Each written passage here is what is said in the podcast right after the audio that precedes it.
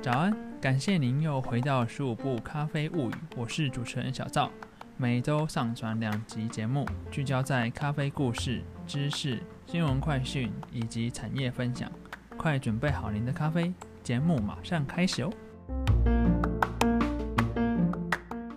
大家好，欢迎又回到咖啡树部咖啡物语。那我们今天的节目是咖啡五十三，我们也非常有荣幸再次请到卡拉贝拉的亚洲业务。那我们现在先请他简短的自我介绍。Hello，大家好，我是 Sun。那我是就是卡拉维拉啊咖啡公司在亚洲的负责人。我们公司在呃国外生豆产业已经二十年了。那总部在伦敦。那接下来就由我在就是亚洲。然后在台湾为大家服务。哦，我们的咖啡品质非常非常的好。如果你常常出国，喜欢去跑名店的，我们的咖啡就跟世界同步。所以，如果你想要喝跟世界同步的咖啡，记得找卡拉维拉 Coffee。所以，您在国外名店喝到的，像是呃英国的伦敦 Square Mile。然后或者是北欧的 Coffee Collective，美国的 Blue Bottle，或者是 Starbucks Reserve，全部都是我们的长期合作客户。所以你要找最优质的生豆，欢迎跟我联络。好，谢谢。那我们接下来节目就开始了。那我想要请问你，就是大概哦，我们今天的主题我忘了讲，我今天的主题是。怎么在精品咖啡馆点自己想要喝的咖啡？那我们稍微请呃上简单简短自我介绍，大概他是从什么时候开始有跑咖啡店的习惯？大概是从大学的时候，因为需要 K 书做报告，然后跟同学讨论，所以我们会希望找一个就是除了。学校之外的地方，那后来发现还蛮喜欢咖啡馆的文化，因为在不同的咖啡馆会遇到就是不一样的，就是啊，它的装潢的氛围，或是不一样的老板的，就是啊接待和不同的咖啡，那我觉得非常有趣。所以除了自己在做报告的时候，呃，闲暇时间的时候，也是常常去逛咖啡馆。哦，那那个时候都跑什么咖啡店？那时候呃，其实我在。呃，台北一看到一开始的时候呢是星巴克，因为觉得也是一个非常，我相信就是在当年星巴克是一个非常酷的地方，然后冷气很凉，然后服务很好，然后新冰乐很甜。大学的时候大家都喜欢喝甜的咖啡。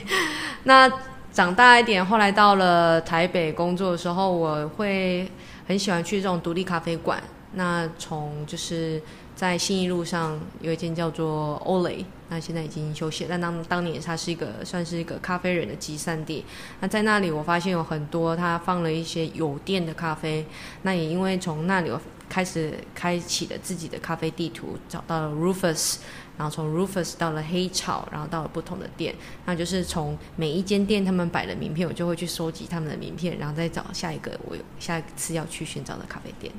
我相信收集名片是以前很多人的嗜好。好，那在想要请问你，就是在进入咖啡产业之前，你都喜欢点什么咖啡？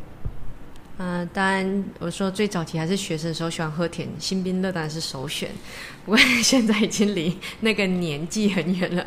那啊，当我在台北就是跑咖啡店的时候，大部分喝的都是拿铁，就是牛奶咖啡是我最喜欢的，因为它很耐喝，然后我喜我个人喜欢那种牛奶香气跟咖啡结合的感觉。好，甜的咖啡。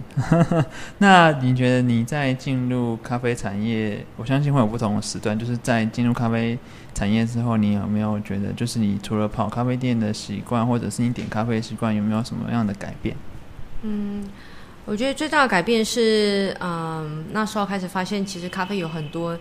一些手冲的咖啡有很多新的变化。然后这些在早期在 Coffee Sweet 那里可以喝到很多很特别的怪兽等级咖啡，像 Ninety Plus 啊这些的。然后那些咖啡风味就会完全跳脱于我们一般喝到的，嗯，就是一般产区的风味。所以那时候我其实还蛮喜欢，就是去研究。呃，咖啡单上面有什么特别的处理法、特别的产区，然后或者是特别的，就是介绍说明，然后由上面来决定说今天要喝什么咖啡。OK，那我刚刚有就是在我们 re 稿的时候，刚好听到你讲说你在呃在澳洲有不同就是你在澳洲在坎培拉的时候，遇到不同店家或者是不同你在不同省的时候遇到不一样的一些饮品的制作上市的一些他们个人的习惯，或者是店家的个人的习惯，我相信都有点不一样。因为 even 在同一间店也会有 barista 不一样的习惯，对不对？啊，我以前在澳洲工作的地方叫 Ona Coffee，那呃在 Ona Coffee 总部就是就我担任是国际业务跟产品的部分。那我们的员工福利就是每天可以就是去喝无上限的咖啡，所以我所有的 filter，然后 flat white，所以什么样的咖啡都会喝。那呃好处就是当你在 roastery 工作的时候，你会有很多就是特别的，包括他们在做 QC 的时候有可以。机会接触到就是不一样的咖啡。那我本身我说我一定会喝的是就是 flat white，就是在澳洲他们习惯就是像现在台湾可能说就是小拿铁或是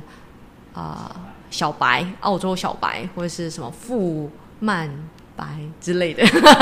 太多名字了。但其实我说我会说，嗯，很多人说我是正宗的澳洲咖啡，但其实没有所谓的正宗澳洲咖啡，因为。光是坎培拉欧娜他自己的咖啡体系跟其他的咖啡体系不一样。欧娜的咖啡，他们所有的咖啡就叫 flat white 牛奶咖啡。所以如果你点 cappuccino，他们底多上面你上面撒一些就是 chocolate chocolate powder，那可可粉这样子。那或许，但是他们各因为欧娜是一个非常的基本交易派，所以大部分的 barista 是希望你就是喝单纯的咖啡牛奶，不然就是咖啡。所以他们不喜欢你放任何的东西或是糖，这会让他们觉得说你今天。对这杯咖啡的不尊敬，所以在欧娜是比较特别的状况。但是除了欧娜之外的坎培拉，会有各式各样的。因为你说咖啡店，其实澳洲的咖啡体系跟台湾不一样。台湾和亚洲大部分走的是精品独立个性咖啡馆，老板本身就是 barista，也是 roaster，也是生豆的购买者。但是在澳洲，他们是走就是企业体系，所以 roaster 是 roaster，然后 roaster 他们。就是 roastery，就是像我们说的烘焙厂，他们会供应给就是咖啡店，所以咖啡店的老板他可能他不对咖啡没有那么了解，他就只是想要开一间可以，呃，就是营运的一间就是商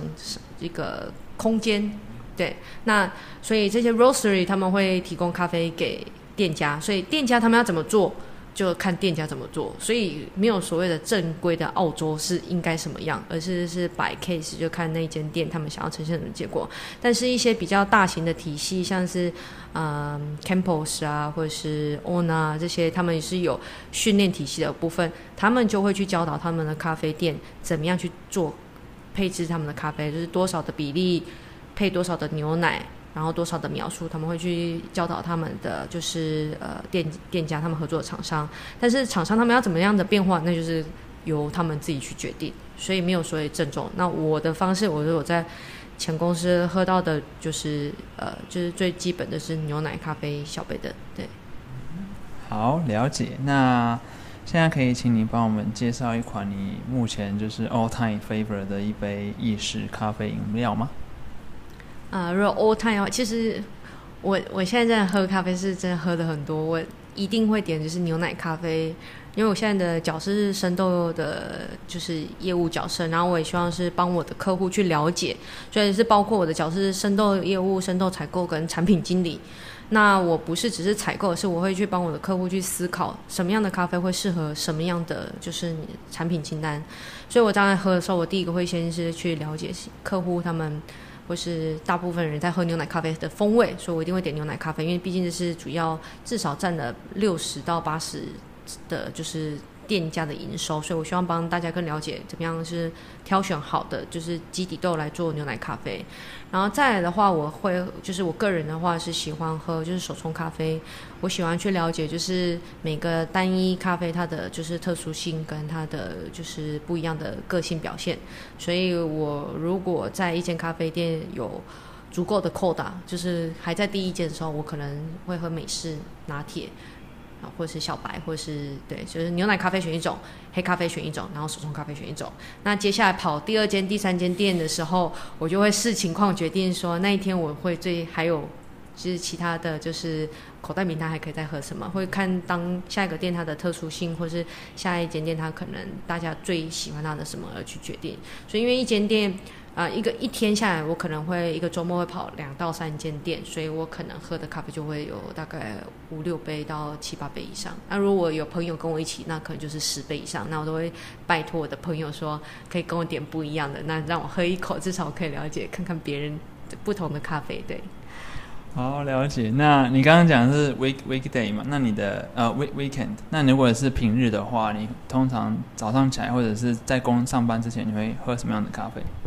呃，如果是在公司的话，其实我自己身兼品管 QC，所以我每天都会喝很多的，就是呃，就是呃 cupping 的部分的黑咖啡。那当我自己有一个神秘配方，就是我可以用就是 cupping 的部分用热水就可以煮出像是拿铁的口感。真的是因为我自己本身对牛奶咖啡是有一种，可能因为我一开始接触的除了新冰乐那个时期不算，第一开始爱上的咖啡是牛奶咖啡，所以我就会自己调一杯就是牛奶咖啡。那了解。那我们刚刚没有列到一个题目，我想要问你，就是你会怎么样推荐刚开始喝咖啡或者是刚开始跑咖啡馆的人点什么样的咖啡？再是他们开始跑精品咖啡馆之后，你会想要推荐他们哪一类的咖啡？啊、我觉得如果一般，我说一般其实都还是会推荐从牛奶咖啡。如果你没有乳糖不适症的话，然后我会建议说牛奶咖啡，因为它是一间店，你可以了解这间店他们想要带给你什么样的风格。因为通常大部分台湾的店家是做就是 blend，那 blend 其实是我们说这种调和的咖啡豆，它其实是一间店家他们想要带给消费者对于咖啡的体验是什么，所以我会想要去理解说这间店家他想要做什么样的风味，或者是他有什么故事性在他咖啡里面。那当然接下来的话就会看单一产区的部分。对，所以如果对乳糖没有不不耐症的朋友，我会建议从牛奶咖啡开始，可能是拿铁或者是呃就是呃 cappuccino 这种咖啡。那慢慢的你可以进阶到，因为牛奶咖啡是一个，因为有有点点牛奶的 balance，你可以感觉到咖啡，然后也不会那么强烈。那慢慢就看你自己喜欢的咖啡了，决定说你是要往黑咖啡、美式，就是比较入门、容易亲近的咖啡，然后去了解哦，原来在调和咖啡它做成没有牛奶的时候可以感受到的风味。那再来的话，如果你觉得你喜欢更 powerful、更强壮的话，那你就可以喝像 espresso 去感受那种浓烈的那种的的 espresso 的的强强度。那或者如果你不需要那么强的话，喝喝了习惯美式之后，我就会推荐说往往单品的部分去了解不同的咖啡产区，他们会带来什么样的风味，不同的发酵法会带来什么样的风味，然后会有对咖啡有更深的了解。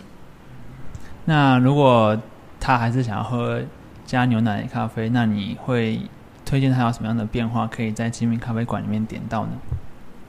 呃，如果他是一个新的，就是完全对咖啡没有没有就是接触的客户，我会建议他从拿铁开始，因为他牛奶比较多。因为在台湾卡布奇诺跟牛拿铁的差别就是，卡布奇诺的咖呃牛奶比较少，然后咖啡味道会稍微强烈一点。那拿铁的话就是牛奶比较多，所以我觉得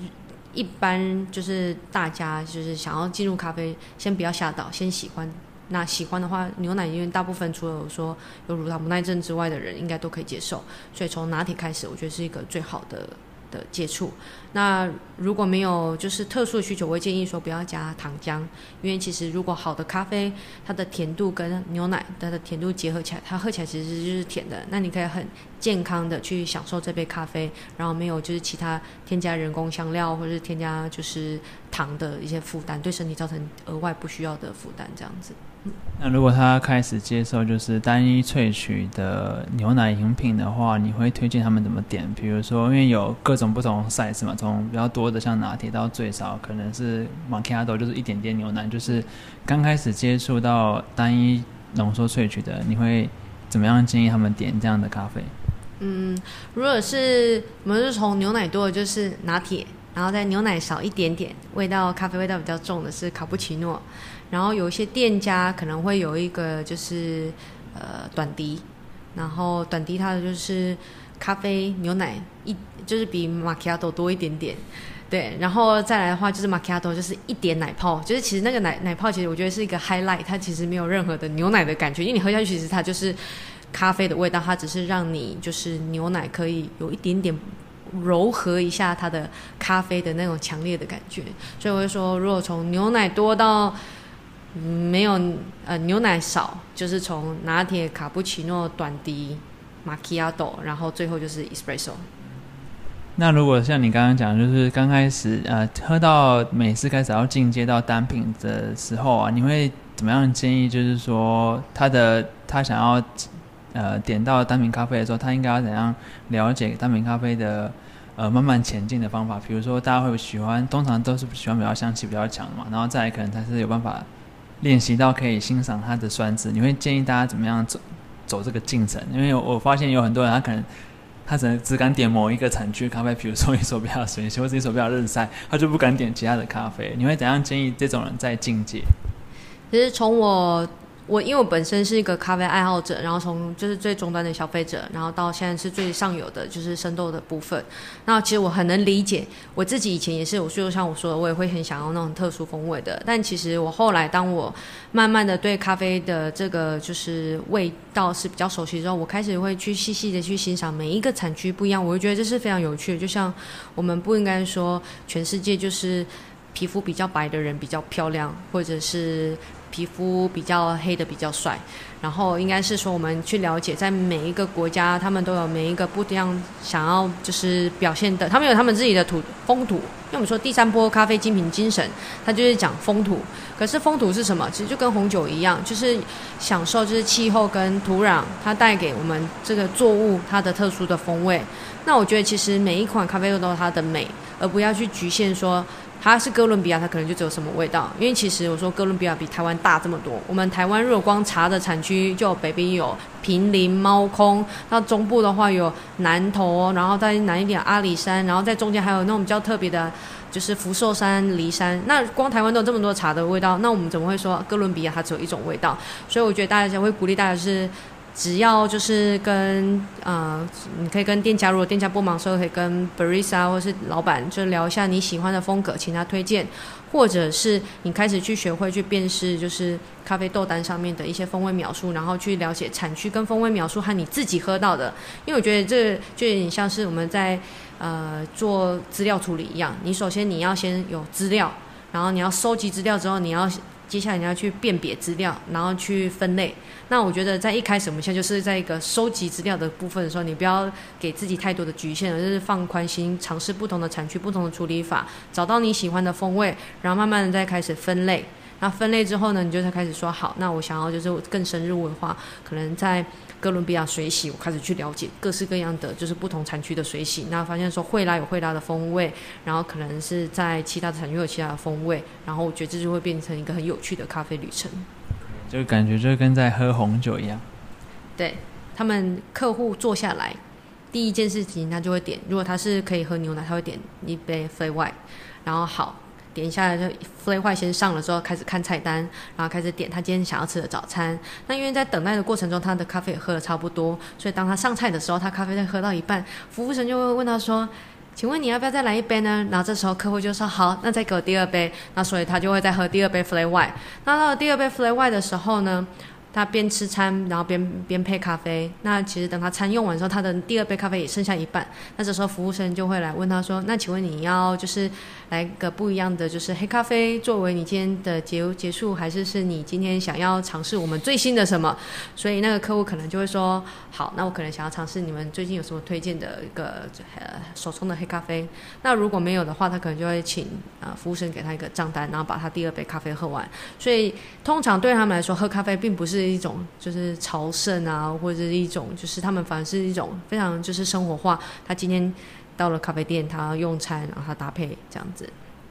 那在国外的浪潮，其实我会说，可能就是有生活的部分跟比赛的部分。那生活的部分，就我会说，其实大部分人喝的就是美式咖啡。那他们在澳洲就叫 Long Black。那就是我们在台湾说的 Americano 美式咖啡，那或许是就是 Flat White Latte Cappuccino 这种牛奶型的咖啡。那呃，主要的话是这两种，那少数的部分会有人会点 espresso 啊，或者是 piccolo 所有的短笛啊这种的，macchiato 非常的少，然后大部分的话就是我说的，就是美式卡，就是 long black 跟跟 flat white。那当然是说手冲市场其实慢慢的已经在就是呃在国外开始生兴盛起，因为其实他们可能会喝的美式咖啡，另外一种不是从意式浓缩咖啡机出来的，叫做 batch brew。那那个 batch brew 就是我们说的像办公室那种美式咖啡机，就是粉磨好，然后热水流过去滴下来，这个美式咖啡机不是意式浓缩萃取出来加水的 long black，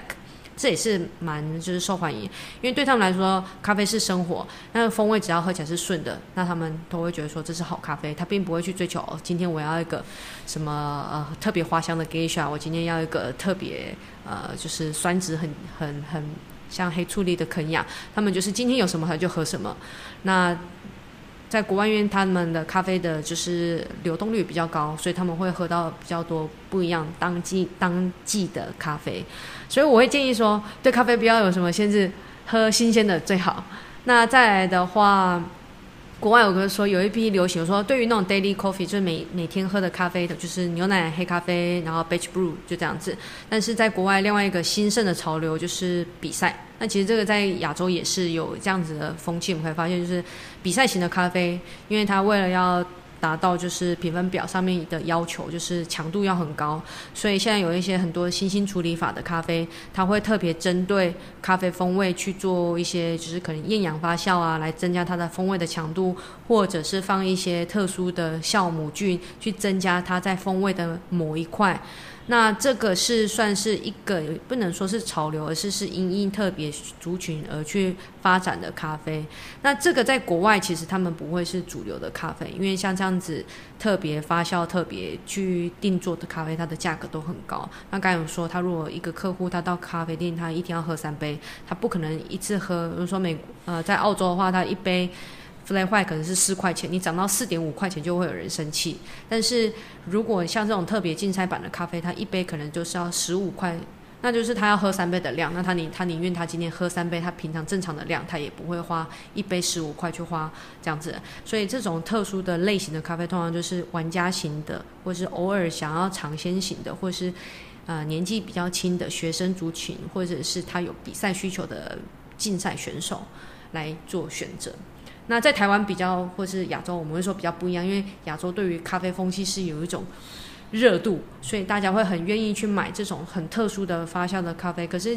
根据我自己就是在生豆产业的经验，其实对店家的营运并不是一个主力。我们会说店家的主力其实百分之八十六十到八十绝对是意式浓缩咖啡、美式或者是牛奶咖啡。那少部分的话。可能百分之二十到四十的部分是手冲咖啡，但是手冲咖啡其实客户他们也有他们自己能够承接的一个就是价格，而不会去每天都是喝这种比赛型的的咖啡。毕竟这种比赛型的咖啡除了价格高，它的风味也非常强烈。如果你早上起床要喝一杯，就有那种非常浓郁的感觉。